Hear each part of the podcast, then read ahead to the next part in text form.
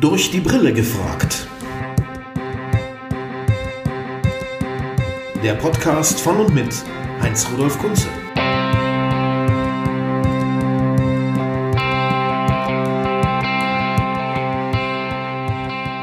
Ja, herzlich willkommen, liebe Leute. Die Sommerpause ist vorbei. Es geht weiter mit Durch die Brille gefragt von und mit Heinz-Rudolf Kunze und mit einem jeweils sehr erlesenen Gast. Heute wird das Intro besonders lang, weil ich erstmal was vorlesen möchte, was der Herr, der mir gegenüber sitzt, vor kurzem geschrieben hat. Und dann will ich ihn kurz mit ein paar Attributen vorstellen. Dann wisst ihr wahrscheinlich auch von Wort zu Wort mehr, was ich verliere, wer mir da heute gegenüber sitzt. Von wem könnte dieser Text hier sein? Ist es Zufall, dass sich das Virus dort besonders wohlfühlt, wo Menschen besoffen sind oder trunken vor Geldgier, wo sie von Ausbeutern in schmutzige Löcher gezwungen, wo Kreaturen geschändet, wo Landschaften verschandelt werden. Jeder halbwegs gewiefte Pastor des 19. Jahrhunderts hätte hierin ein System, nämlich die Strafe Gottes, erkannt. Ich sehe vor mir einen aufgebrachten, hageren Gottesmann, der von der Kanzel blickt und unten feixende Skifahrer sieht, mit ihren Bunnies auf dem Schoß, daneben Wuhaner Marktbeschicker nebst Käfigkörben, in denen Schleichkatzen wie Rilkes Panther auf und ab schreiten, dahinter Tönnies im Gazprom-Shirt, Wiesenhof, Westfleisch, sie legen Brutzler für 1,99 auf den 500-Euro-Grill und dem Rest der Gemeinde, ja, wir sind auch dabei, läuft das Wasser im Munde zusammen. Der Pfarrer reckt drohend die Bibel, sein Gesicht wird vom Grill feurig beleuchtet und mit bebender Stimme kündigt er die Rache des Herrn an. Draußen donnert's, die Gemeinde zuckt zusammen, außer die sturzbesoffenen Skifahrer. Einer steht auf und schickt sich an, ins Taufbecken zu brechen. Ein deutliches Beben lässt das Gotteshaus schwanken, die Bunnies schreien spitz und die Krippe erwacht zum Leben. Melinda und Bill Gates beugen sich zu ihrem Kind hinab, das seinen Oberkörper aufrichtet, gehüllt in einen weißen, mit Strasssteinen besetzten Polyesteranzug. Jesus hat schwarze Haare und einen Entenschwanz, Kaspar, Melchior und Balthasar reichen ihm eine Gitarre, heben zu einem dreistimmigen Chorgesang an und der King beginnt zu singen Devil in Disguise. Er schwingt sein Becken, Esel, Hund, Katze, Hahn stapfen im Takt auf die Hühnerbarone los, die wollen fliehen, stolpern über abgestellte Skier, das Grillfeuer greift aufs Holzgebälk über und noch ehe der Pastor der verkommenen Gemeinde ein endgültiges Amen entgegenkeifen kann, kracht die ganze aerosolgeschwängerte Kirche zusammen und es herrscht Stille, fast. Nur King Corona singt weiter, unplugged und forever. Ich glaube, kompakter kann man das im Moment kaum sagen, was uns alle umtreibt. Ja. Und es gibt gar nicht viele Leute, denen ich persönlich in Deutschland so einen Text zutraue. Einer sitzt mir gegenüber. Ähm, was uns unterscheidet ist, er sagt von sich selber, im ersten Leben sei er Shetland-Pony gewesen. Das kann ich von meinem ersten Leben nicht sagen. Aber ansonsten gibt es viele Gemeinsamkeiten. Wir sind beide ausgewiesene Brillenträger. Ja. Wir sind beide in Niedersachsen aufgewachsen. Mhm. Wir haben beide eine Managerin namens Steffi. Ja.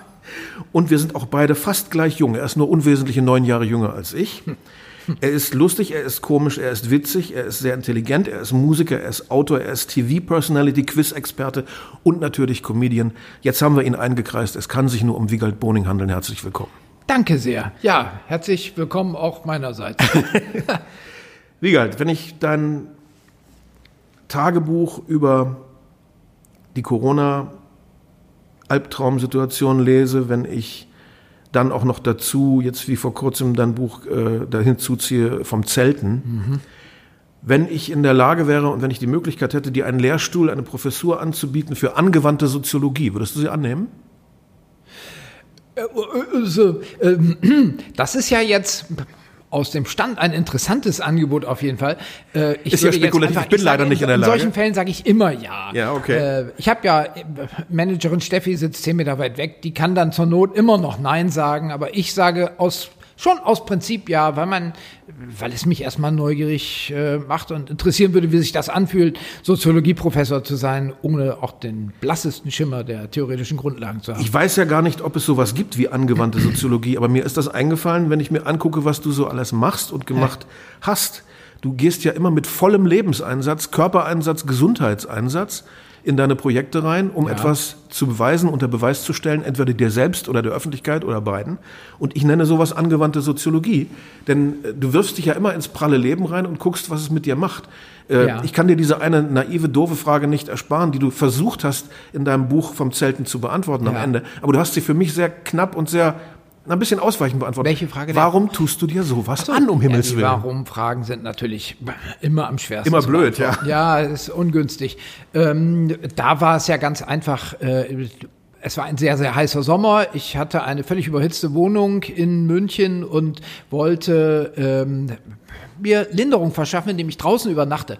Ähm, fuhr mit dem Fahrrad an der Isar entlang und sah dort eine Kiesinsel mitten im Fluss. Und ja, Inselbesitzer wollte ich immer schon mal werden. Also bin ich darüber gewartet, habe mich da hingelegt. Und das hat einen solchen Spaß gemacht. Auch in der zweiten und dritten Nacht machte das noch Spaß. Dann zogen Wolken auf. Und ich dachte mir, okay, wenn du jetzt äh, weiter draußen übernachten willst, solltest du dir ein Zelt äh, zulegen. Und daraus sind dann 200 Nächte an der frischen Luft geworden und meistens auch im Zelt. Ähm, das ich kann das ja als Erleichterung und Kühlung und Fächelung im Sommer noch nachvollziehen, aber äh, wieso bewegst du dich dann in den Herbst und durch den ganzen Winter hindurch? Die Leute, die dieses Buch nicht gelesen haben, sollten wissen, das war kein äh, äh lockeres Freizeit-Tralala, sondern Wiegald Boning hat die Sache über einen Winter hinweg durchgezogen. Warum ja. denn das um Himmels Willen? Auf jeden Fall war dies ein Weg, die Welt oder auch Deutschland nochmal neu kennenzulernen. Also man hat kleines Gepäck dabei, 20 Kilo, dann alles zusammen, das war dann der Hausstand. Den trug ich mit mir herum und wo immer ich hinkam, war die erste Überlegung, wo übernachte ich denn heute Abend? Und die Suche nach dem Zeltplatz äh, war schon interessant. Also das belebt ja und erfrischt einen. Aber es ist auch mühselig manchmal. Es ist manchmal auch, auch ne? mühselig, aber das ganze Leben ist ja manchmal auch von Mühsal. Ja, ja. Äh, wenn das dann eine freiwillige Mühsal ist, der man sich da unterzieht, umso besser. Naja, also du gibst ja zu in dem Buch, du bist zweimal, wenn ich das richtig in Erinnerung habe, nahezu schwach geworden. Also du ja. bist einmal eingenickt auf einem Bett, aber nur ja, für kurze Zeit. Genau. Und ja. äh, ich meine, wir sind ja unter uns, uns hört ja keiner. Ja. War das wirklich nur zweimal? Ich meine, ja. Ich war da schon sehr streng mit mir. Also ich kann jetzt im Nachhinein... Und selbst Silvester und Heiligen Abend alleine im Zelt verbracht? Ja, das, das fällt mir leicht. Also Weihnachten ist tatsächlich ein Fest, das ich ganz gerne habe, gerade auch im Kreis meiner Lieben. Aber es ging alleine eben auch. Also das ist jetzt nicht so spektakulär. Silvester kann ich wunderbar drauf pfeifen. Also das ist kein Fest, das ich brauche. Im Gegenteil, da sehne ich mich nach Stille und Einsamkeit, weil ich Angst vor Raketen habe und äh, die Lärmbelästigung scheue. Unglaublich. Ja, also das muss man einfach mal sich äh, angetan und reingezogen haben. Ich empfehle dieses Buch sehr. Ähm, von einem der Auszug draußen zu schlafen ist der Untertitel. Und Jetzt weiß ich den, den, richtigen Titel gar nicht. Vom Zelten oder wie heißt das genau? Äh, Im Zelt. Im Zelt, genau. Ja, ja, ich dachte, ich wollte sowas machen wie Remsmar im Keller. Das war die, hat jetzt damit nichts zu tun, aber konkret tatsächlich die Herleitung gewesen, stimmt. Und es, man sieht das auch auf dem Cover. Äh, es ist wirklich ein winziges Zelt. Es geht da nicht um irgendwelchen Komfort und um Wohnungsersatz, sondern um das Aller, Allernötigste. Richtig. Äh, die äh, Grenzen meines Körpers sind die Grenzen meines Zelts, so ungefähr, ja. um Wittgenstein zu. Also wenn jemand es mir nachtun will, ich kann nur empfehlen, ein möglichst kleines Zelt zu nehmen weil es sich im Winter schneller erwärmt also in einem großen Zelt, ich habe auch zwei, dreimal in einem großen Zelt im Winter übernachtet, äh, das ist klamm, ungemütlich, das ist nicht so schön. Äh, und der große Vorteil des Zeltens, gerade für fahrendes Volk wie uns, ist, dass man ja immer sein Zuhause dabei hat. Ja. Also wie oft wache ich in irgendwelchen Hotelzimmern nachts auf und weiß nicht, wo der Lichtschalter ist und stolpere auf dem Weg zur Toilette. Und das entfällt ja alles im Zelt, zumal es da ja gar keine Toilette gibt. Aber wie viele Stunden hast du denn da immer so zugebracht? Also ich, mir ist das nicht ganz klar. Ähm, warst du dann vorher noch irgendwo Fernsehen oder lesen, wo es schön beleuchtet und warm ist und bist wirklich nur zum Heiermachen da reingekrochen? Oder hast du da auch richtig so Stunden verbracht, meditiert, rumgedumpft, rumgesumpft, mm, nachgedacht? Das gab es auch, aber eher selten. Zumeist war es tatsächlich nur zum Schlafen. Ähm, es gab aber zum Beispiel eine Nacht, das ist auch im Buch beschrieben, glaube ich, auf der Krinnenspitze, ein hoher Berg bei Nebel, auf dem man ja. überhaupt nichts sieht. Ja. Und da wusste ich auch weiter nichts mit mir anzufangen, außer mich ins Zelt hineinlegen Es gibt ja heutzutage diese Smartphones, mit denen man sich wunderbar auch in der Horizontalen beschäftigen kann, an abgelegenen Orten. Und das Tolle dort war, dass als ich am nächsten Morgen wach wurde, ich öffne das Zelt, schaue hinaus und traue meinen Augen nicht, dass sich der Nebel verzogen hat und man von oben auf ein Wolkenmeer heraufschaut. Also das sind zum Beispiel ähm, Momente, die man so in einer, bei einer herkömmlichen Hotelübernachtung ja gar nicht erleben kann. Du scheinst sowieso ein sehr angstfreier Mensch zu sein. Das mag in der Familie Boning liegen. Das sind alles so Boris Johnson-Typen, die meinen, dass sie sich nicht anstecken können. Äh, und tatsächlich, das vielleicht gibt es dafür tatsächlich eine genetische Begründung. Also ich neige jetzt nicht zur Angst, außer vor Käse, den mag ich nicht so gerne, und vor Hunden. Aber ich Käse tut dir nichts, der will nur spielen. Das weiß ich. Und, aber so im Großen und Ganzen komme ich angstfrei durchs Leben, Gott sei Dank. Zum Beispiel wanderst du auch nackt alleine mal durch die Berge in Österreich oder so? Ja, das ist relativ einfach, weil ich dort Gegenden kenne, wo ich mit großer Sicherheit niemandem begegnen dürfte. Ich bin aber dort trotzdem schon Leuten begegnet. Also auch hier wieder mangelnde Selbsteinschätzung, ja, falsche Einschätzung der Hast Realität. Hast du ja angedeutet. Bei der Aufzählung eben Musiker, Autor, TV-Personality, ich weiß nicht, wie ich das sonst nennen soll, Quiz-Experte, Comedian. Habe ich was vergessen? Ich, was machst du noch? Was ich im Moment hier nicht eingekreist habe? Also ich habe breit gefächerte Halbbegabung, möchte ich sagen. Ich kann die nur miteinander verknüpfen und es reicht auf keinem Spezialgebiet dazu, dass ich damit meine Brötchen finanzieren könnte. Darum bin ich gezwungen zu diesem breit aufgestellten Dilettantendasein. Würdest du sagen, das ist vielleicht sogar was ganz Typisches für den Künstler der Zukunft, dass man ja. Ex extrem vielseitig sein muss? Ja, in der Tat. Also das habe ich auch gerade jetzt während der Corona-Krise bemerkt, dass es sinnvoll ist, äh, schnell ad hoc das Geschäftsfeld komplett zu zu ändern. Also, dass man wie früher Kammersänger oder Staatsschauspieler oder so, das wird schwierig, glaube ich. Also, man muss da schon auf sämtliche, auch jetzt überhaupt nicht vorhersehbaren ähm, Fairnisse des Lebens eingerichtet sein. Also mit dem Virus hat ja von uns auch niemand gerechnet. Nein, das kann wohl sagen. Also da kommen ja vielleicht noch ganz andere Probleme, dass plötzlich überall so Falltüren aufklappen oder so. Und dann sollte man in der Lage sein, über diese Löcher abrupt rüber zu springen. Ja. Ich weiß noch nicht wie, aber das werden wir dann sehen, wenn es soweit ist. Wo wir bei dieser doch ausgeprägten Vielfältigkeit von Begabungen sind. Man, man liest das ja auch in deiner äh, Corona-Dokumentation, ähm, mit welchen Dingen du dich äh, alles so beschäftigst. Und äh, man merkt das ja auch, wenn man dich bei Quiz-Sendungen äh, sieht, was ich oft getan habe, ähm, von welchen äh, unglaublich entlegenen Alltagsdingen du auch so eine Ahnung hast. Ich muss kommen auf eine Bemerkung, ich denke, ich darf darauf kommen, denn du hast ja selber in deiner äh, ja. Bio nicht verschwiegen. Sie steht ja offensiv drin. Okay. Da steht drin, du hast keine Berufsausbildung. Du hast nach der Schule Nein. nichts weiter gelernt. Überhaupt nicht. Jetzt ich muss die dämliche Frage kommen, wie kannst du dann so viel wissen? Oh, das eine hat mit dem anderen jetzt so viel nicht zu tun. Ich lese hier und da mal was und schnappe etwas auf und höre was im Radio und vieles davon vergesse ich dann auch nicht bisher. Das ebbt natürlich im Laufe des Alterns langsam ab, die Merkfähigkeit. Aber ähm, bei mir war es so, ich hatte für eine Berufsausbildung einfach nie Zeit. Also ich habe mein erstes Konzert gemacht am 14. Januar 1983, also eine Woche vor meinem 16. Geburtstag. Und da kriegte, also ich spielte in einer Band namens Kicks. Wir kriegten pro Nase 100 Mark und fuhren mit dem hellblauen Opel Kadett des Schlagzeugers zum Auftritt im Jugendzentrum Papenburg. Ähm, auf der Rückreise am Sonntagmorgen ging der Opel Kadett kaputt.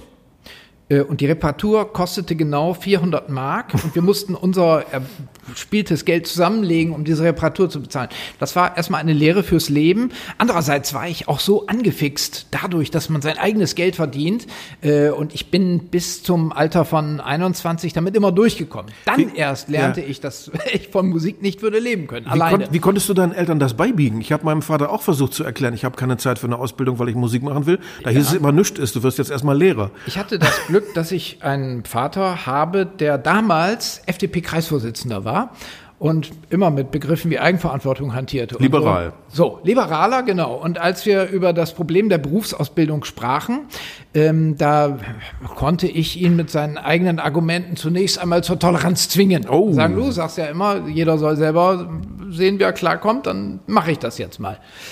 Ähm, ich habe natürlich im Gegenzug auch weitgehend auf finanzielle äh, Unterstützung durch mein Elternhaus verzichtet und das ist dann ja auch eine Bürde, die man sich auferlegt, die auch motivieren kann. Wer jemals diese frühen Platten von Wiegald Boning gehört hat, entweder seine Soloplatten oder die, wo er noch Mitglied einer Band namens Bremen war, von Kicks gibt es, glaube ich, gar keine öffentlich erhältlichen Tonaufzeichnungen, oder? Ähm, doch, Doch? doch. Also so Also bei ich, eBay. ich bin erst so. bei Bremen eingestiegen. Ja. Wer sich damit beschäftigt, ähm, wer da heute noch rankommt, der wird feststellen, dass er in Wiegald Boning einen Menschen zu hören kriegt, der für mich immer eine ganz obskure Kreuzung aus Prince und Helge Schneider war. Äh, Helge ist ja auch, wie viele wissen, Musiker Ja. und gar kein schlechter übrigens und hat eine gewisse Schrulligkeit im Denken und du warst schon auch als Musiker sehr exaltiert, ne? also ein sehr offensiver Typ. Äh, ich denke jetzt gerade im Moment erstmal daran, dass du zu diesem nahezu handverlesenen Kreis von Menschen gehörtest, die erstmal diese Musik damals gehört haben und zweitens auch irgendein Potenzial darin erkannt haben. Und du hast damals einen Text über Ich mich durfte über dich schreiben, ja. ja, und über meine Musik geschrieben, die mir überhaupt erst selber klar gemacht haben, dass das nicht völliger Kappes ist, den ich da produziere. Von daher verdanke ich dir einen Gutteil meines Selbstbewusstseins, von dem ich heute noch zehre. Ist mir eine Ehre. Ja, wir hatten damals den gleichen Plattenboss Ja. äh, Sigi Loch, der äh, mich entdeckt hat und der auch Wiegald entdeckt hat. Ähm, eine obskure Gruppe von Menschen hat dieser äh, Siegfried Loch entdeckt. Er hat äh, Westernhagen entdeckt, Wiegald Ja. Boning, Heinz-Rudolf Kunze, Jürgen Drews, Katja Katja, Epstein. Epstein. Und äh, also wirklich die ganze Bandbreite Ja. populärer Musik. Mit Doldinger ist er dicke befreundet. Und äh, ja, also er ist schon Ein einer der besonderer Mensch, das kann man wohl der sagen. alten Schule und Ja. ein, ein Plattenmacher, der noch mit, mit Leidenschaft, Herz und Hirn und allem dabei war. Inzwischen ist er dir ja wieder stilistisch sehr nahe gekommen. Du bist ja ein Jazzliebhaber, wie ich äh, Ja. weiß. Und er hat ja mit Act jetzt das zweite große Jazzlabel neben ECM in Deutschland äh, gegründet und macht dem Manfred Eicher in München lebhafte Konkurrenz und ist bei seinem Lebenstraum angekommen. Das als kleiner Exkurs. Dann kam aber in deinem Leben ja doch noch mit der Musik ein sehr großer Erfolg. Ihr habt doch alles abgeräumt mit den doofen Olli und du. Ja, nachdem sowohl Olli wie auch ich mit unseren professionellen Anstrengungen einer Solokarriere bereits vollständig abgeschlossen hatten, mangels Erfolg, äh, und wir umgesattelt hatten auf Fernseh, auf Fernsehen, äh, gab es dann doch noch die Gelegenheit, zusammen etwas zu unternehmen bei RTL Samstagnacht, nämlich die Doofen, haben einmal pro Woche uns ein Lied ausgedacht und dort in einer Zwei-Minuten-Version vor Publikum zum Besten gegeben. Daraus wurde eine Platte, Lieder, die die Welt nicht braucht und siehe da, die Leute haben sich dafür interessiert. Es gab doch noch ein Album, ne? Melodien Es für gab noch Melonen, ne? Melodien für Melonen, genau. Das war auch noch ganz gut. Aber wenn ich das heute höre, dann muss ich ähm, schon beim, bei Lieder, die die Welt nicht braucht, sagen, das ist tatsächlich auf den Punkt. Melodien für Melonen, da möchte ich mal 10% Abstriche machen. Es hängt damit zusammen, dass man jetzt äh, im Laufe eines Jahres das machen muss, wofür man beim ersten Album das ganze Leben Ja, ja, das bekannte Phänomen. Ja. Und wieso habt ihr das nicht weitergemacht? Ich meine, ihr wart äh, Gold, Platin ausgezeichnet, äh, die Leute fanden es toll. Warum Ja. wurde da keine eigene Parallelkarriere draus, neben äh, Comedian Das ist sein und. Quizmensch Ich glaube, wir haben äh, ähnlich wie ein gutes Silvesterfeuerwerk in kurzer Zeit unser Pulver verbraten und haben gemeint, jetzt brauchen wir mal wenigstens eine Pause, aber das liegt jetzt auch äh, 26 Jahre zurück. Man könnte jetzt mal sagen, es wäre wieder Zeit. Ja, das könnte man mal sagen. genau. Für einen Neubeginn. Aber jetzt ganz aktuell ist für Konzerte auch wieder ungünstig. Ja, im Moment ist es schlecht, aber Ja. ich meine, wir leben ja schon länger mit der Situation, dass äh, Genesis zu alt und kaputt sind, Pink Floyd nicht mehr miteinander wollen. Wir warten alle auf die Doofen. Ja, ja, ja. Nun war unser Ziel, Deutschland vollständig einzudoben, wie wir damals immer gesagt haben. Ähm, wir waren ausgesprochen erfolgreich. Also wenn ich mir jetzt Phänomene wie von AfD bis keine Ahnung. Also wir waren super, äh, super wirksam. Auch Donald Trump, glaube ich, wäre ohne die Doofen nicht möglich gewesen. Also die Welt verdankt den doofen Donald Trump. Äh, wir sind damals auf die Bühne gegangen und haben die Konzerte begonnen. Ein mit- Danae-Geschenk, würde ich doch sagen. haben begonnen mit der Frage, seid ihr alle doof? Und dann haben die Leute alle Ja gerufen. Der Unterschied zu heute ist nur, das war damals lustig gemeint. Ich habe das leider damals live nie gesehen, deswegen meine ganz äh, naive, ehrliche Frage. In welcher Formation, in welcher Art seid ihr eigentlich live aufgetreten? Richtig mit großer Zweit. Band? Oder? Ja, zu zweit. Wir haben angefangen. Nur zu zweit? Wir haben, ja, wir haben angefangen als Vorgruppe von äh, Bon Jovi. Ähm, Das ist jetzt also kein es, Witz, oder? Nein, ist kein Witz. Es war immer erst wir, dann Slash, dann Bon Jovi. Und das erste Konzert in dieser Konstellation war im Weserstadion in Bremen. Und da gibt's eine also wir, äh, vorab, wir, ich hatte eine Blockflöte dabei, eine verstimmte Blockflöte, Olli Dittrich seine Wandergitarre, seid ihr alle doof? Ja, und dann spielten wir den Titel FKK, der äh, stark verstimmte Blockflötentöne am Anfang aufweist. Äh, und verbirgt ist wohl die Szene, dass Slash neben Bon Jovi neben der Bühne steht und Bon Jovi fragt Slash, what the hell is that? Und Slash sagt, well, it's number one in Germany. Und dann schütteln beide so mit dem Kopf. genau. Ja, so, das, das war dann äh, natürlich eine tolle Sache. Ähm, was auch sehr gut in Erinnerung, also vor allen Dingen zwei Konzerte sind in Erinnerung geblieben. Unser erstes Solo-Konzert im Olympiastadion in München. Also wir hatten die ganze Stadt ähm, voll und am nächsten Tag ausverkauft drüber geklebt. Der Trick war, wir haben nur 200 Karten verkauft. Also wir haben auch die Corona-Krise auf diese Weise ein kleines bisschen vorweggenommen. Allerdings saß das Publikum nicht verteilt, sondern sehr eng konzentriert in einem winzigen Pult. und wir waren am Mittelkreis und spielten für Leute, die 100 Meter weit weg da oben auf einer Tribüne sitzen. Das hat sich eingeprägt und Rock am Ring in dem Jahr auch ein äh, schlechtes Wetter. Also man schaut von oben auf keine Ahnung, wie viele Leute sind da, 40.000 oder so, so 60.000 durchaus, 60 ja, ja. auf ein Meer von Plastikfolien und also ähnlich wie bei Augsburger Puppenkiste, wenn ein Meer dargestellt wird. Nur Plastikfolien und unser zweiter Titel war damals immer Toastbrot Baby und es hatte sich schon so eingebürgert, dass die Fans dann mit Kastenbroten nach uns warfen. Ja, die sind also, ja Gott sei Dank einigermaßen weich. Richtig, allerdings auch sehr, sehr nass in diesem Okay, Jahr. dann sind sie schwer, ja. Das heißt, das Meer öffnete sich an vielen Stellen und uns flatschten diese klatschnassen ganzen äh, Toastbrote um die Ohren. Und das war auch ein Moment, den ich nicht missen möchte. Übrigens fällt mir gerade ein, weißt du, wie man Corona auch gut üben kann? Nein durch etwas, was wir beide mit Sicherheit nicht haben oder nicht mehr haben, nämlich schlechtes Management. Nichts zu tun, Depressionen, kein Geld. So kann man Corona gut üben. Ich bin gestählt in die Krise gegangen, aber oh, meine Managerin sitzt hier zehn Meter weiter. Ich sag ja, ich glaube, es genau. betrifft uns beide nicht, zumindest ja, nicht in der nein, jetzigen nein, nein. Phase unseres Lebens. Das zurücknehmen, genau. Ja, genau. Aber ich kann nur sagen, ich habe es am eigenen Leib schon erlebt. Mhm. Richtig. So, jetzt haben wir das also auch geklärt, warum die Doofen nicht weitergemacht haben. Aber was ich zumindest mit Freude höre, du schließt eine Reunion nicht grundsätzlich aus, im Sinne, man soll nie nie sagen. Ich habe mit Olli sowieso vereinbart, dass eh uns die Altersarmut packt, werden wir in irgendwelchen Kurmuscheln stehen, in Bad Oeynhausen oder in Westerland oder so. Also wenn man uns dort zittrig, verhärmt, blass, weißhaarig unsere Titel spielen hört, dann weiß man, was der Grund ist. Der Dittrich zittrig, okay. Ähm, was wollte ich das? Ah ja, eine Frage wollte ich noch stellen. Äh, das ist bestimmt nicht despektierlich gemeint, weil ich Olli Dittrich dazu viel zu sehr verehre. Du bist ja regelrecht ein Multiinstrumentalist. Ist denn Olli ein, ein ernstzunehmender Musiker oder ist Ja, absolut. Ist er ein guter Gitarrist? Äh, das wollte ich damit sagen, also instrumental von den Fähigkeiten her. So. Äh, also das, was er ausdrücken möchte, spielt er alles. Ein Rhythmusgitarrist. Ein, ein Rhythmusgitarrist, genau. Der im allerbesten Sinne, genau. Okay. Es gibt auch Soli, ähm, den doofen. Wir haben allerdings dann auch Trickgitarre, nannten wir das. Also wir haben dann die Bandmaschine etwas verlangsamt. Bandmaschinen hatten wir damals noch, genau. Ja, das waren noch Zeiten. Ja.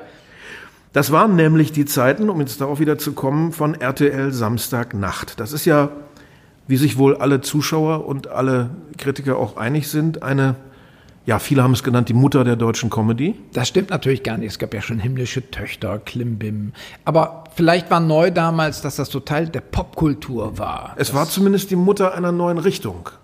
Das schon. Natürlich ja, gab es vorher Otto, es gab äh, äh, Loriot. Äh, ja.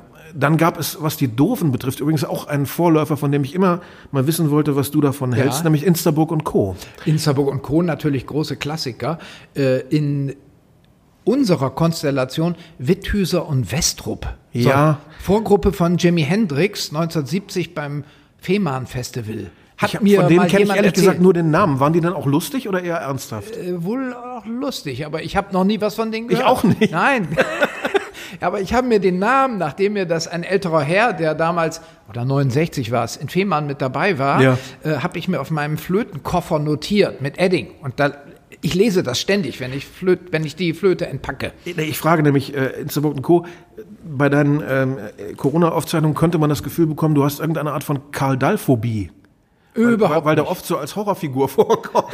nein, nein, nein. Also wir haben, wir, in dem Fall Hugo Egan Balder und ich, wir haben neulich uns ein lustiges Sendekonzept ausgedacht. Jetzt wird eingesagt ähm, mit so launigen Spielen auf dem Friedhof, mit Promi-Gästen, die dann jetzt äh, Anbaggern heißt ein Spiel oder jetzt alle an die Urnen.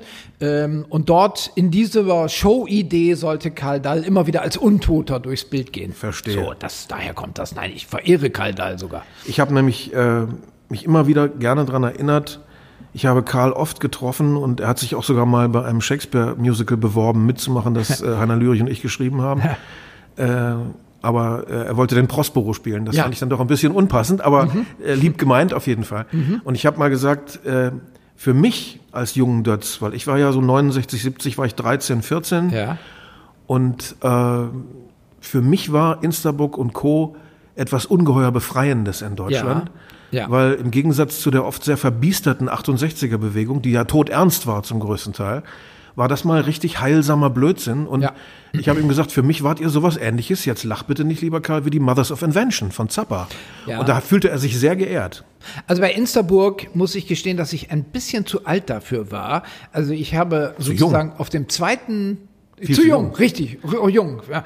Auf dem zweiten Bildungsweg habe ich das dann kennengelernt Ja. und schätzen gelernt, äh, aber so wirklich ähm, begeistert wahrgenommen habe ich dann erst Gebrüder Blattschutz, Blattschutz einige Jahre später. Aber im Grunde stapfen die Doofen in diese Fußstapfen, die da Kann man so sagen. vorbereitet ja. wurden. Ja.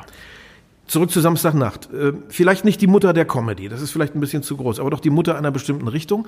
Wie war das eigentlich mit der, äh, mit der Wochenschau bei Sat 1? Wart ihr in Konkurrenz oder habt ihr das als okay empfunden? Das fanden wir War nicht ja relativ okay. gleichzeitig, ne? Ja, das war relativ gleichzeitig. Haben wir aber äh, nicht nur als okay empfunden, sondern äh, großartige Leute. Also Bastian Anke, wir hatten auch und haben zum Teil immer noch freundschaftliche Beziehungen zu denen. Und das ist ja großartige Ergänzung gewesen. Bei zwei Stühle eine Meinung, das wurde ja, glaube ich, sogar preisgekrönt als, als, äh, als Praline-Stückchen aus äh, diesem den äh, Sendekonzept. Genau. Ähm, das hat mich sowieso immer äh, interessiert. Wie hoch ist der Anteil gewesen damals vom selberschreiben? Wurde das mehrheitlich für euch geschrieben oder habt ihr das selber verfasst? Zwei Stühle, eine Meinung. Zum Beispiel. 100 Prozent selber. Olli und ich gingen immer am Donnerstagabend in, erst in ein Steakhouse, brauchten dann aber immer länger, mussten eine neue, ein neues Lokal suchen, das länger auf hatte, sind dann zu einem Italiener 100 Meter weitergegangen ähm, und haben die Figur festgelegt und das dann geschrieben. Und am Freitag war die Aufzeichnung, die am Samstag ausgestrahlt wurde.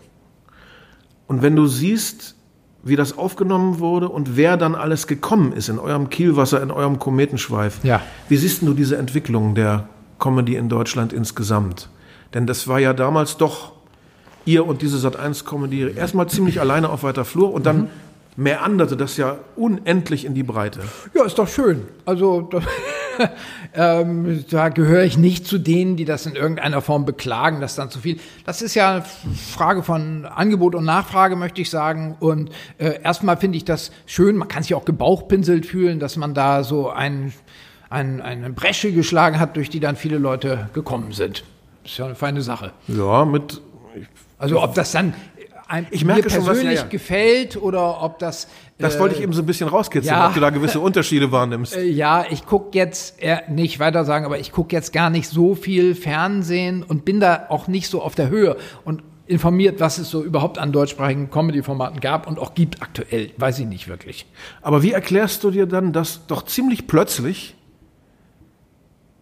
eine Generation da war, die viel lustiger war als die Generationen davor, wo so Leute wie Otto oder Loriot oder Heinz Erhardt doch irgendwie einsam auf weiter Flur standen. Das war doch, das waren doch Leuchttürme im Nichts. Und auf einmal gibt es ganz viele Leute, die zumindest Komisch. glauben, Comedy machen zu können. Ja, ähm, Woran liegt das? habe ich jetzt keine Erklärung für. Also ich habe mal in einem Buch gelesen über eigentlich über den englischen Nationalcharakter und englische Stereotype. Da kommen wir auf den Punkt. ja, dass der Humor äh, in England eine solche Bedeutung hat, weil das als gesellschaftliches äh, Ventil vonnöten war, schon früh durch die Emanzipation des Bürgertums und durch Klassen, die nebeneinander jetzt ihre Sträuße ausfechten, brauchte man ein Ventil, äh, um nicht den ganzen Laden explodieren zu lassen. Und dieses Ventil war der Humor. Man machte Witze übereinander, man verspottete eventuell auch dachten sich selbst. Und das war in Deutschland nie vonnöten, weil oben war der Kaiser und darunter waren sowieso alle gleich. Da waren keine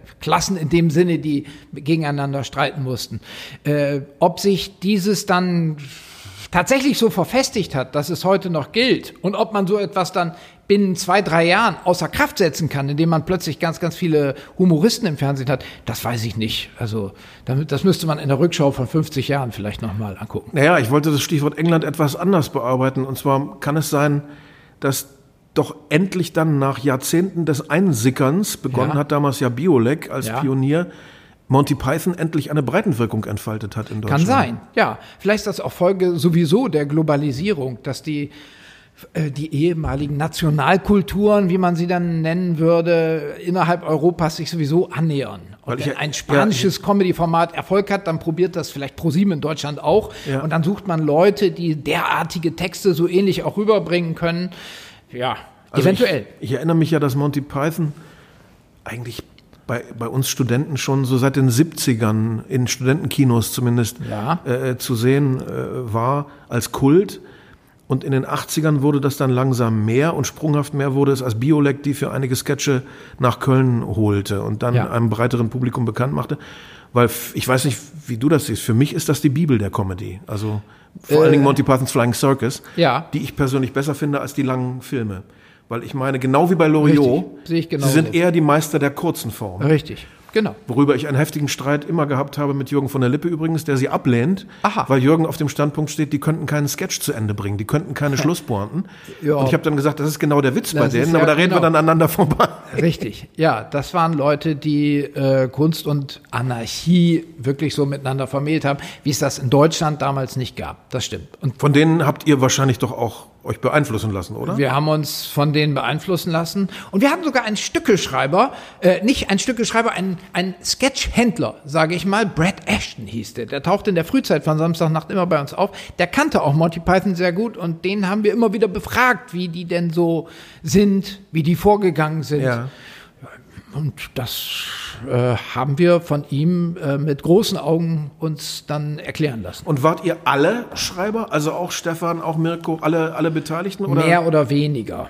Also das Kennzeichen an RTL Samstagnacht war ja auch dieser Volkspartei-Charakter, dass man also sehr verschiedene Leute zusammenbringt. Ich kann ja. mich erinnern an das erste Abendessen alle wurden wir ja eingeladen von Jackie Drexler und Hugo Egan Balder, die sich das Format ausgedacht haben. Äh, und am ersten Abend danach saßen wir zusammen und dachten, wie soll denn das gehen mit diesen Leuten? Die sind ja völlig anders drauf als wir. Die anderen werden genauso gedacht haben, wie in dem Fall Olli und ich. Äh, der Trick war aber ja gerade, dass man so unterschiedliche Leute in eine Mannschaft zusammenbringt. Äh, und wenn ein Sketch oder ein, eine Kolumne oder so ein bisschen langweilig vorkam, musste man ja immer nur ein, zwei Minuten warten und dann kam etwas anderes. Also kann man sagen, Balder ist ein guter Trainer. Absolut, ja. Das hat er nachdrücklich unter Beweis gestellt. Ja, ich habe ihn auch ein paar Mal getroffen in Juries und ähm, er wird ja für die Hörer, sage ich das, von Wiegald Boding als der coolste Typ bezeichnet, den er je getroffen hat.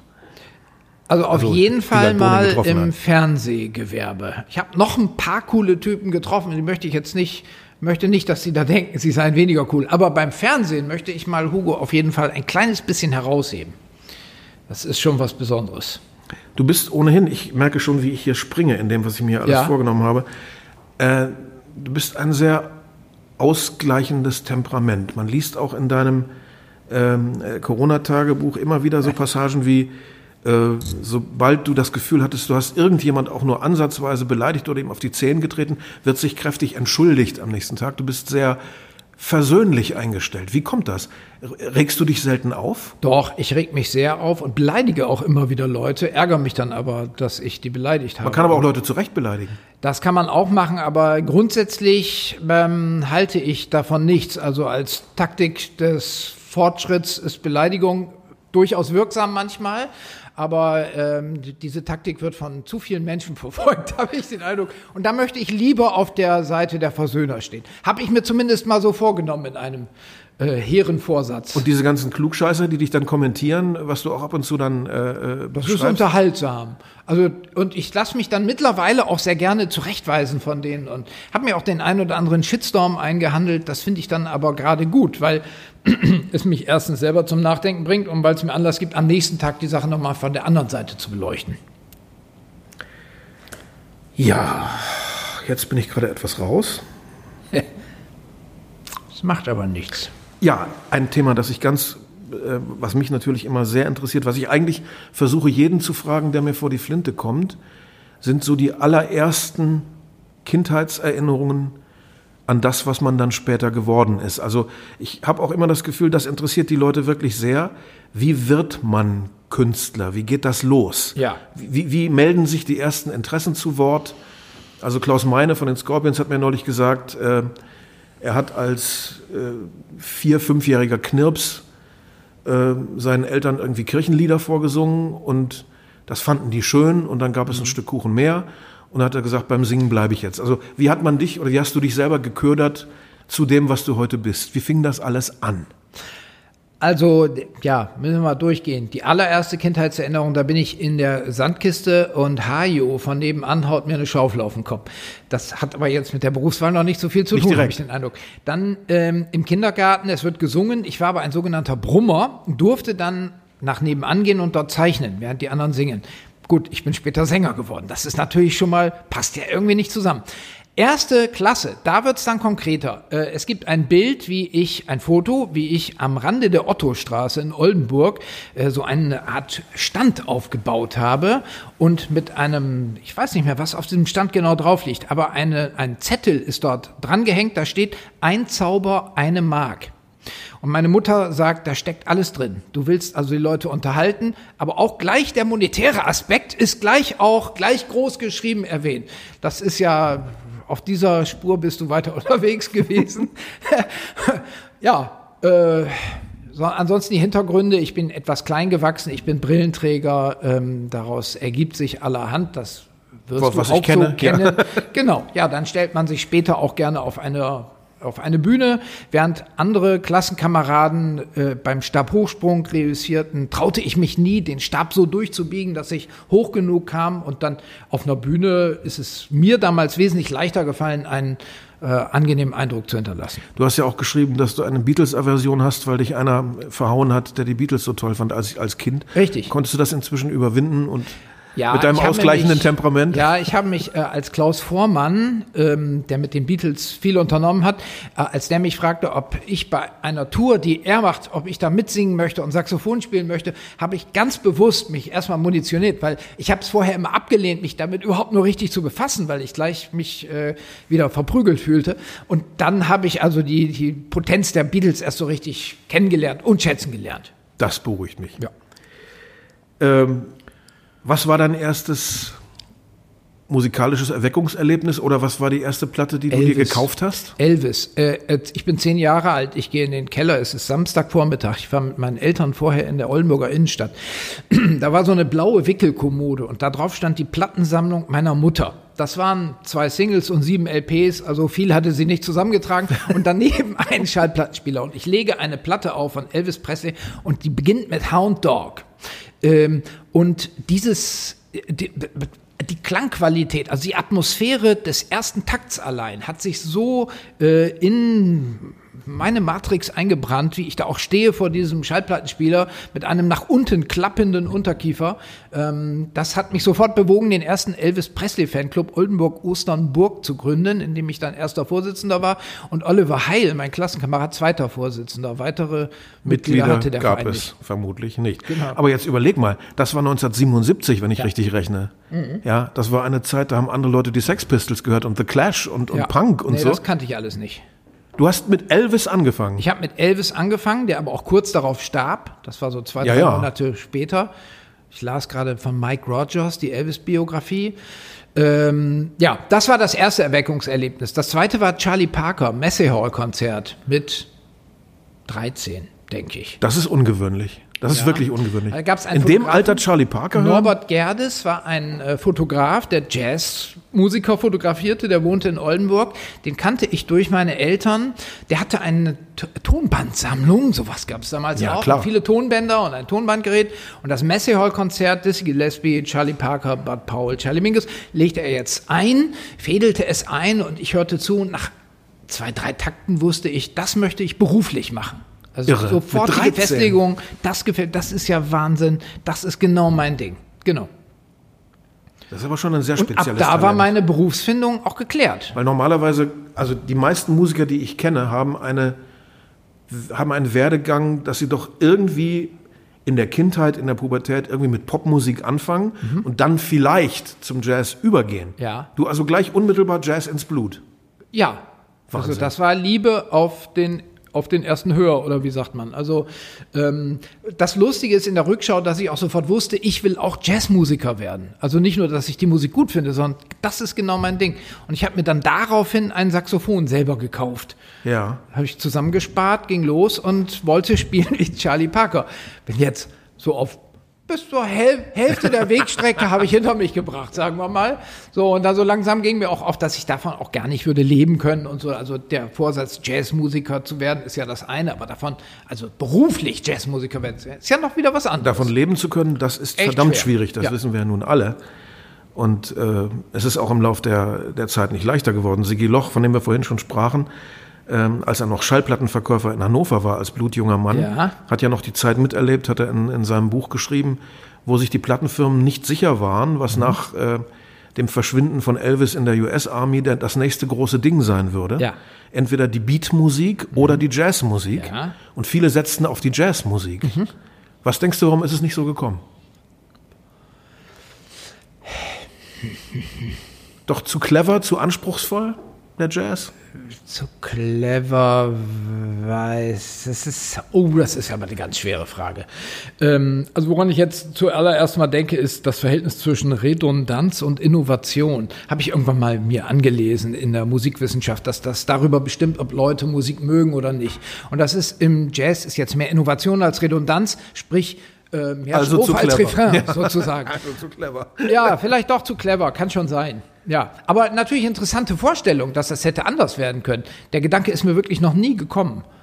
Ja, es gibt ja diese ganzen billigen Witze, die äh, man kennt über das Verhältnis von Jazz- und Rockmusikern und da ist Ja. der Jazzmusik doch immer der arme Hund, Ja, äh, der äh, trübe aus der Wäsche Ja, guckt. aber Inzwischen hat sich ja auch so entwickelt, muss man ja auch sagen, dass selbst die USA-Jazzmusiker, die Giganten, wahnsinnig gerne nach Europa kommen, weil sie es hier leichter haben als drüben, im. Mutterland des Jazz. ja, ja, genau. Und äh, wenn man sich heute die Landkarte anguckt, wo ist denn heute Jazz eine Hochburg? Skandinavien vielleicht. Ja, Aber ansonsten haben es doch Jazzer in Deutschland auch unendlich schwer. total schwer. Und wenn man an die deutschen Zum- Musikhochschulen guckt, die jedes Jahr einen Jahrgang von exzellent ausgebildeten Hupern, Zupfern, Streichern, Klöpplern äh, ausspucken und die werden alle irgendwie Taxifahrer oder Pizza-Bringdienstfahrer, weil es gibt ja keine, keine Jobs für, für, für Jazzer. Das. Wesen des Jazz ist ja erstmal Improvisation. Und Improvisation heißt ja, dass es nach Möglichkeit immer anders ist. Und vielleicht ist das auch in so einer durchökonomisierten Welt, wo die Marke zählt und die Wiedererkennbarkeit einfach mal ein Hindernis, dass man sich von vornherein selber schafft, wenn man immer anders sein möchte. In der Werbung zählt, dass es natürlich immer gleich sein muss. Ja, ja. Ähm, vielleicht schwierig. Aber es gibt auch immer Ausnahmen. Also jetzt, keine Ahnung, Helge Schneider, für mich einer der größten Jazzmusiker, nebenbei auch, die es in Deutschland je gegeben hat, und ein fantastischer Improvisator. Und der hat ja auch ein riesiges Publikum. Also man kann auch. Ja, aber mit dem Jazz hätte er es nicht. Deswegen nennt er es ja auch Strafjazz im, im, im Konzert, wenn er es äh, anbringt. ja, aber er ist ganz nebenbei natürlich auch ein begnadeter Jazzmusiker. Ja, ja. Aber außer Klaus Doldinger hat, glaube ich, niemand in Deutschland es geschafft, mit Jazz wirklich viel Geld zu verdienen. Schwierig. Ja, ja. Und hast du denn dann die Rockmusik, das ist ja dann fast zu befürchten, komplett ausgelassen? Also bist du nie wieder zurückgekommen oder hast du es dann doch irgendwann auch für dich entdeckt als ein Feld, wo es auch interessante Sachen gibt, was mir doch sehr am Herzen läge zu vermitteln? Ja, ja, ja, ja. Also teils, teils. Mein lieber Vetter Rüdiger zum Beispiel, der war, als ich mich dann mit Jazz beschäftigte, ein großer Hardrock-Fan. Der hatte dann so Iron Maiden und sowas, hingen die ganzen Poster bei ihm im, Jugendzent äh, im Jugendzimmer. Und ich habe da nie Zugang gefunden. Das verstehe ich. Muss auch gestehen, dass sich das bis heute überhaupt nicht geändert hat. Mit einigen Ausnahmen, also so Speed Metal, Slayer und sowas, finde ich dann lustig und interessant. Oder äh, Def Leppard. Und hast du es mal mit dem sogenannten Prog-Rock versucht? Also mit dieser etwas komplizierteren auch. Rockmusik? Ja, ja, ja, ja, genau. Emotional finde ich dann nicht so richtig einen Zugang, ähm, außer bei Zappa. So, da gibt's dann Leute, die liegen mir dann sofort wieder am Herzen oder sind mir näher. Ähm, aber das macht nichts. Also auch Richard Wagner, zu dessen Musik habe ich auch noch nie wirklich Zugang gefunden, habe aber mittlerweile gelernt, dass es dann natürlich großartige äh, künstlerische Leistungen zu bewundern gibt, wenn man sich damit Kennst du denn so. Sachen wie Yes oder King Crimson? King Crimson äh, habe ich auch sogar in der Plattensammlung. Na, Da- bitte. Durchaus. Da bin ich ein bisschen beruhigt. Bist du überhaupt ein Sammler? Also hast du eine große Plattensammlung oder CD-Sammlung? äh, ja, keine ein paar hundert, aber ich, die liegen bei mir unter ähm, einem Bett, das in einer fremden Wohnung steht. Ich komme da auch gar nicht mehr ran. Ja. Also die Plattensammlung gehört jetzt jemand anders sozusagen. Aber ich müsste mal klingeln und fragen, ob ich die King Crimson Platten kurz mal rausholen darf. Das ist bei vielen Umzügen wird es irgendwann schwierig, dann trennt man sich. Aber ich bin großer Sammler. Auch von Büchern? Bücher, ja, habe ich viele. Ähm, Nasenhaarschneider-Sammlung habe ich, eine große Duschhaubensammlung, ähm, Einkaufszettel natürlich, mittlerweile viele tausend Exemplare. Also ich gehöre leider zu den Sammlern. Ich muss auch mal aufpassen bei den Sammelgebieten, dass das etwas ist, was nicht viel Platz wegnimmt. Ja. Also bei den Einkaufszetteln ist natürlich perfekt. Das geht bei mir in einen Schrank rein.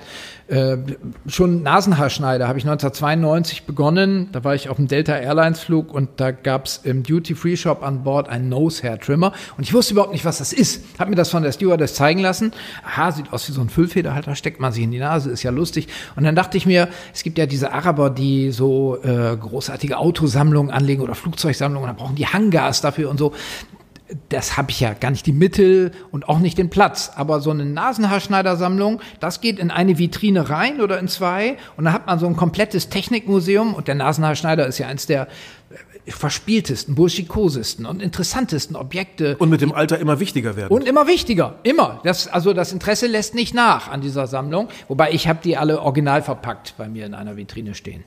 Aber ich pack die sicher irgendwann aus. Das ist schon sehr Natur mich abstrakt, dazu ja, zwingt. okay. Genau. Äh, Stichwort Bücher. Wie kommst du auf John Cheever als Lieblingsautor? Gilt das noch? Ja, John Cheever, äh, also ist einer meiner Lieblingsautoren, speziell die Tagebücher. Ähm, also die Tagebücher. John Cheever war ja ähm, Pulitzer-Preisträger und so ein Handgeschätzt denn übrigens sehr. Ja, ja, ja, ist- ich kenne niemanden, der sich mit ihm beschäftigt hat, der ihn nicht schätzt. Äh, Wapshot-Trilogie und der Schwimmer, das mögen vielleicht der, manche Leute kennen, weil das auch verfilmt wurde, ein sehr erfolgreicher sehr erfolgreicher Film, denke ich schon. Aber das Besondere an Tagebüchern ist, dass er sein Leben lang ein Doppelleben führte. Er war der arrivierte Schriftstellerstar in der Weißen Villa an der Ostküste auf den Empfängen daheim. Aber wenn seine Familie nachts schlief, dann ging er in den Park und verdingte sich mit den jungen Herren, die dort auf Kundschaft warteten. Ähm, und daneben war er Alkoholiker und hat auch das wohl mehr oder weniger vor seiner Familie geheim gehalten. Und in diesen Tagebüchern ist das alles ausgebreitet. Als er dann, ich glaube Anfang der 80er an Krebs starb, hat er im letzten Stadium einem seiner Söhne gesagt, übrigens im Schreibtisch, da liegen so Kladden. Ich möchte, dass, wenn ich tot bin, ihr diese Kladden nehmt und im Familienrat überlegt, ob ihr das veröffentlichen Ja, möchtet ja. oder nicht. Und im Vorwort schreibt sein Sohn auch, wir haben darüber lange diskutiert und sind aber zum Schluss gekommen, dass das so gut ist, dass das von der literarischen Qualität her so faszinierend ist, dass wir es veröffentlichen müssen, egal ob uns das gefällt oder nicht. Und Gott sei Dank ist es gemacht worden, weil es ist ein fantastisches Leseerlebnis. Wie ist es mit deutscher Literatur? Wer fällt dir da ein? Oder deutschsprachiger Literatur? Ja, so. Ich habe die Wahlverwandtschaft neulich mal wieder gelesen. Das ist ein. Mal wieder. Ja, ich Guck habe an, das vorher auch schon. Ja, ich habe das vor fünf Jahren das erste Mal gelesen. Dachte schon, ich bin aber spät dran. Und das Faszinierende an Loriot ist äh, an Loriot. Das Faszinierende an Goethe ist, dass das so einen Loriot-artigen Humor hat dann manchmal. Also eine verschmitzte Form von Wahrnehmung, die man da auch finden kann. Also das kann ich jedem nur empfehlen. Ja, das kann ich auch jedem empfehlen. Aber ähm, das ist nun schon eine Weile her. Ja. Ich könnte jetzt auch was äh, darüber erzählen, wie sehr ich den Dr. Faustus von Thomas Mann liebe, aber das ist auch sehr frag lange her. mich mal ab, mir fällt gerade jetzt. Äh, Ich meine so mehr Gegenwart, also Leute vielleicht, die noch leben. Ja, Sagen wir mal, C habe ich, das Buch habe ich jetzt so oft verschenkt, äh, Neujahr zum Beispiel. Äh, aber das ist jetzt auch keine Gegenwartsliteratur, nach der du jetzt gerade ich meine so fragst, zum Beispiel Martin Walser. Habe ich wenig gelesen. Müsste ich mal ausführlicher. Aber das ist ja, ich bin ja noch jung. Ich Du bist ja noch jung. Ja, genau. ja. Wir sind ja noch jung.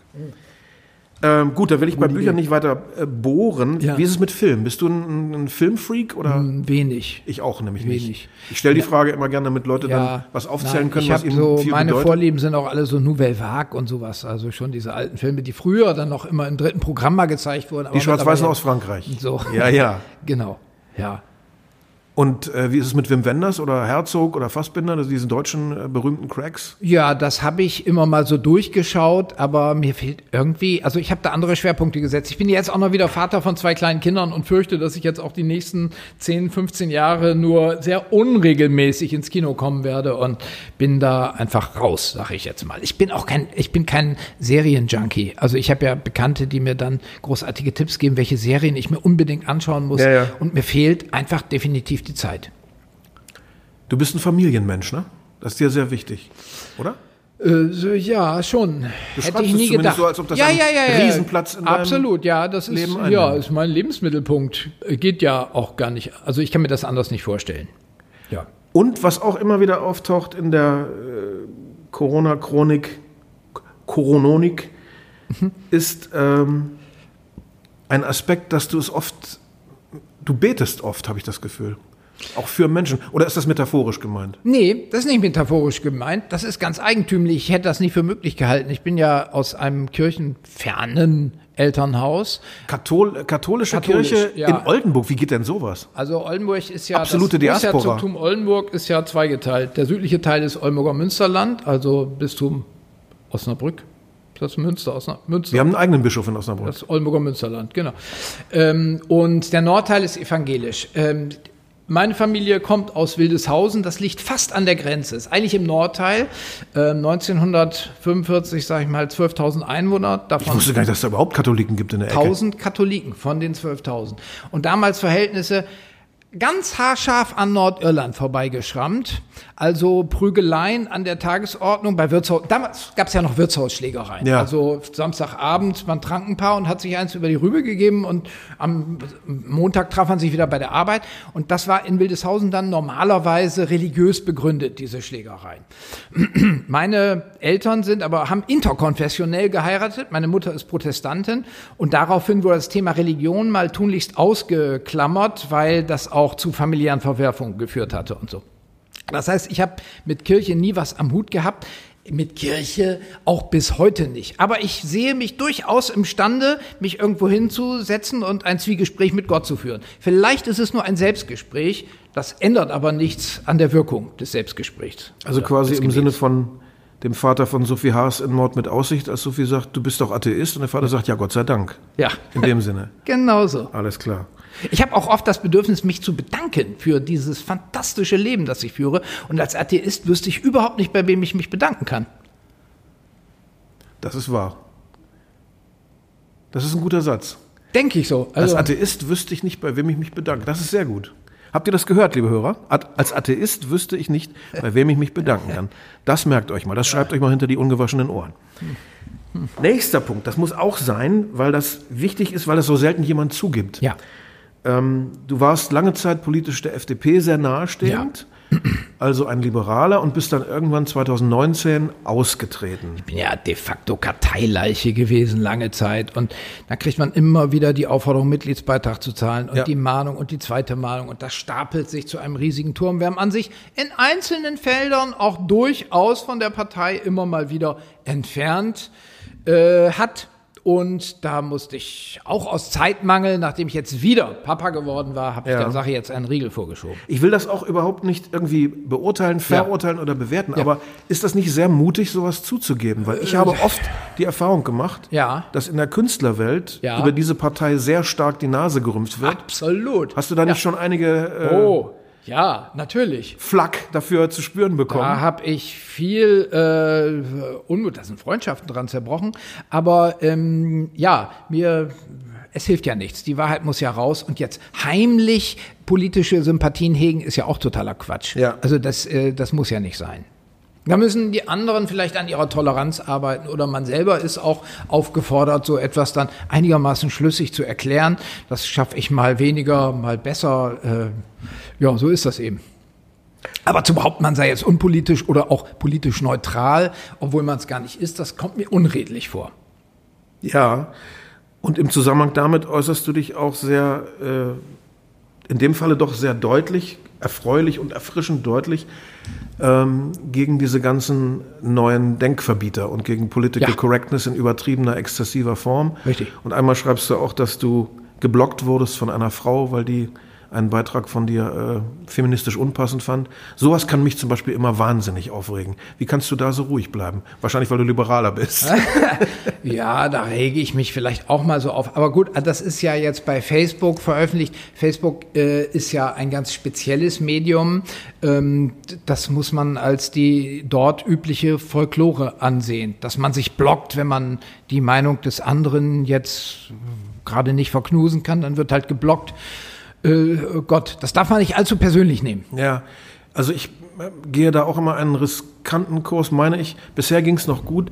Ich habe mich sehr aufgeregt in einem Sprechtext in meinem Live-Programm gegen diese Denkmalsstürmer und Bücherumschreiber ja und äh, dass zehn kleine Negerlein oder Mohrenküsse oder Negerküsse nicht mehr geht und dieses ja. ganze Zeug. Da hast du ja auch Stellung dagegen ja. genommen in deinem Corona-Tagebuch, ja. weil es uns ja einfach die Möglichkeit nimmt, diese Dinge so zu erfahren, wie sie damals mal gedacht sind. Richtig. In all ihrer Fehlerhaftigkeit und in all ihrer äh, Begrenztheit. Genau das. Am meisten hat mich mal aufgeregt eine Jungfilmerin, eine Deutsche, die vor, ich weiß nicht, zehn Jahren äh, Effi Briest neu verfilmt hat, aber mit einem anderen Ende. Sie hat, sie hat, die plötzlich gewinnen lassen, okay. weil ihr das alte Ende von Fontane nicht gefiel. Lustig. Ja. Also so jemand könnte ich an die Laterne hängen. Also da werde ich so rasend. Halte ich überhaupt nichts von. Genau. Also wir haben die, den, den, Rucksack unserer Geschichte mit uns herumzutragen und es hilft nichts, den Rucksack einfach abzuschnallen und am Wegesrand stehen zu lassen, sondern wir werden dieses Gepäck weiter mit uns ja, rumschleppen müssen. Nur, nur wenn wir diese Fehler kennenlernen oder diese, diese Denkschablonen, ja. nur wenn wir mal wissen, aha, so hat man damals getickt, dann können wir doch nur dann irgendwie kapieren, welche Schablonen wir vielleicht haben, wo wir unsere Beschränkungen haben. Sonst, äh, naja, ja, im Grunde ist das klar. Was tun überhaupt gegen diese allgemeine Bestialisierung des Umgangs miteinander? Das ist ja nun ein Thema ähm, in den Feuilletons, auch in den Leitartikeln der großen Zeitungen, die es leider nur noch gibt, wird da ständig drüber resoniert. Was ist, was ist deine Meinung? Ist da eine Pandoras Büchse aufgemacht, die wir nicht mehr zukriegen durch diese neuen Medien? Ist das sind die der Schuldige oder woran liegt das, dass der Umgang immer brutaler, immer egoistischer wird miteinander und immer mehr niederbrüllen und immer weniger zuhören? Wie kann man das umkehren, eindämmen, heilen? Weiß ich nicht. Danke. Schönes Schlusswort.